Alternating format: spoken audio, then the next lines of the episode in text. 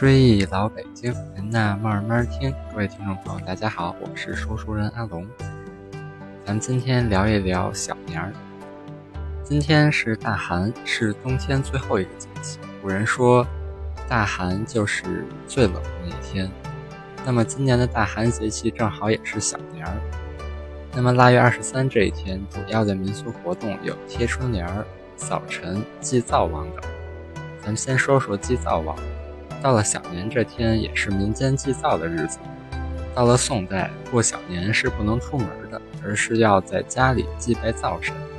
灶神就是灶王爷，也称灶君。灶神崇拜来自于原始的火堆。祭灶习俗最早见于先秦时期，而仪式过程到了宋代已经基本成型。清朝的皇帝从雍正开始，每年腊月二十三都要在坤宁宫祭祀。为了节省开支，皇帝顺便把灶王爷也拜了。以后王族辈了随之效仿，在腊月二十三开始祭灶。那么灶王爷是谁呢？据民间传说，灶王爷原来的是一个平民，叫做张生。娶了妻子之后，终日花天酒地，花花光了家里所有的钱，沦落成为乞丐。有一天，他乞讨到了前妻郭丁香家，羞愧难当，一头钻到。锅灶底下烧死，玉帝知道以后，认为张生能回心转意，还没坏到底。既然死在了锅底，那就把他封为灶王。每年腊月小年这一天，上天汇报这家人的善恶，让玉帝赏罚。大年三十再回到灶底，老百姓觉得灶王一定得敬敬重，因为他要上天汇报。因此，送灶的时候，人们在灶王像前的桌案上要供放糖饼。糖瓜、年糕、胡桃等品，还要放清水和草料，这是为灶王升迁的坐骑准备的。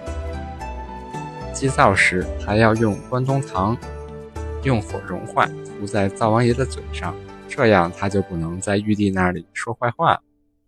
祭神烧纸时要默念好话多说，不好话少说。祭祀完毕，把糖果与家人分享吃掉。不但如此。贡品中还要摆上几颗鸡蛋，这是留给狐狸、黄鼠狼之类的零食。据说他们都是灶君的部下，不能不打点一下。民间有男不拜月、女不祭灶的习俗，因此祭灶王爷只限于男子。另外，大年三十的晚上，灶王还要与诸神来人间过年，那天还得有接灶接神的仪式。等到家家户户烧轿满。酒洒三杯，送走灶王以后，便轮到祭拜祖宗。那么这天的第二个习俗是搞卫生。过了二十三，离春节就只剩下六七天了。过年的准备工作显然更加热烈，要彻底打扫室内，俗称扫尘。扫尘的目的是为了除旧迎新，拨除不祥。各家各户都要认真彻底地进行清扫，做到窗明几净，粉刷墙壁。擦洗玻璃、糊窗花、贴年画等等。那咱们说一下第三个活动，就是剪窗花。所有准备工作就绪，剪窗花是最盛行的民俗活动。内容有各种动植物等等，如喜鹊登梅、燕穿桃柳、孔雀戏牡丹、狮子滚绣球、三羊开泰、二龙戏珠、鹿鹤同春、五福捧寿、犀牛望月。连年有余，鸳鸯戏水，刘海戏金蝉，和合二仙等等，不同地方各有特色。那么第四个活动就是贴春联了，家家户户都要写春联。民间讲究有神必贴，每门必贴，每物必贴，所以春联的数量最多，内容最全。那么神灵前的对联特别有讲究，多为敬仰和祈祷的话。